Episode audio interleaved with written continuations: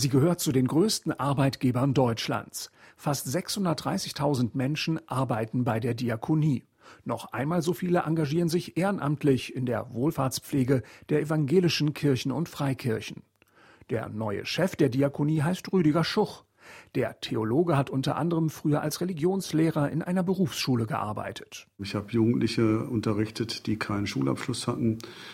Ich habe da eine Menge mitbekommen von den Problemen, die junge Menschen haben und habe wahrgenommen, dass die Person, die das Fach lehrt, egal ob Pfarrer oder Lehrerin, die Möglichkeit haben, sich intensiv mit jungen Menschen auseinanderzusetzen und so wie ich das, glaube ich, gemacht habe, auch von diesen viel wahrzunehmen und auch zu lernen. Rüdiger Schuch hat auf diese Weise den Einblick in manche sozialen und menschlichen Abgründe bekommen.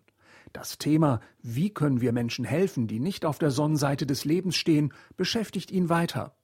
Nach seiner Zeit als Gemeindepfarrer und Superintendent leitet er ein diakonisches Hilfsangebot für alte, behinderte und suchtkranke Menschen.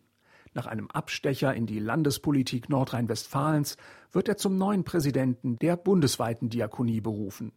Eine seiner ersten öffentlichen Äußerungen ist der Aufruf, Rassismus und Antisemitismus entgegenzutreten. Es kann uns nicht egal sein, ob wir immer mehr in eine Krise der Demokratie geraten. Als Christinnen und Christen haben wir aufmerksam zu machen, dass die rechtsradikale Ideologie eine Ideologie ist, die Menschen ihre Würde abspricht, die nicht nur gegen das Grundgesetz verstößt, sondern gegen alles das, was wir im Evangelium predigen. Die Würde des Menschen ist bei uns ja auch begründet dadurch, dass wir als Christinnen und Christen davon sprechen, dass Menschen Ebenbilder Gottes sind.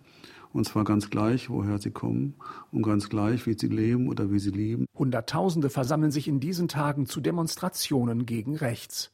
Für Rüdiger Schuch ist dies ein deutliches Signal. Es ist jetzt doch klar, dass wir uns aus der gesellschaftlichen Mitte heraus klar positionieren müssen und das nicht vom Sofa aus beobachten, was sich da so tut, sondern wir sind jetzt gefragt, wir sind auch als Christinnen und Christen gefragt, in der Diakonie, in der evangelischen Kirche, in der katholischen Kirche überall deutlich zu machen, dass wir für diese gesellschaftliche Ordnung stehen. Eine Haltung, die nicht nur einen guten Demokraten, sondern auch jeden Christen auszeichnen sollte, so der Präsident der Diakonie in Deutschland.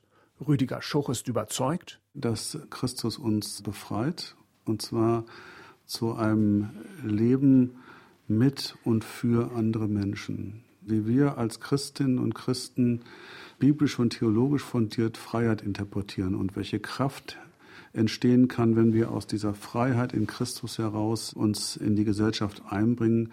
Davon zehre ich sehr und das will ich gerne in die Diakonie eintragen. Mehr von Rüdiger Schuch demnächst hier auf ERF Plus. Mein Name ist Oliver Jeske, ERF Hauptstadtkorrespondent.